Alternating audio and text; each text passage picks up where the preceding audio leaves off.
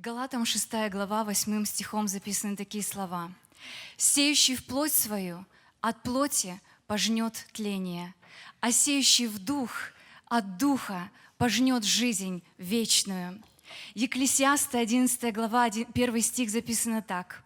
«Отпускай хлеб твой по водам, потому что по прошествии многих дней опять найдешь его». Стихотворение «Хлеб по водам» Ирина Калошина. Пускай по водам жизни хлеб, ломтями, а не по крупицам. В извечной круговерти лет к тебе он снова возвратится.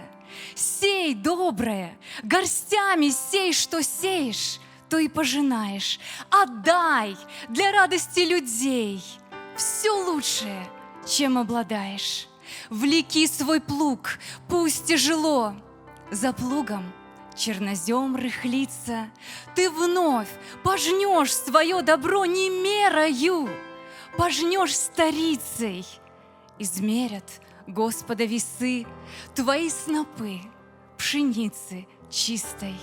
Измерят годы и часы и дни, Прожитые без смысла.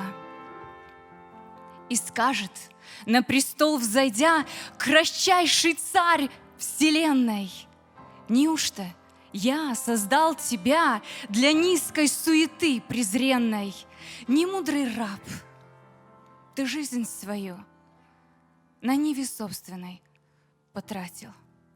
И ты надеялся в раю, в моих блаженствовать объятиях. Настало время пожинать Позев всем на земле народом, настало время клад встречать, когда-то пущенный по водам. Что дал другому, это клад. Что на себя потратил, тленье. Спешу по водам хлеб пускать, пока в запасе есть мгновение. Аминь.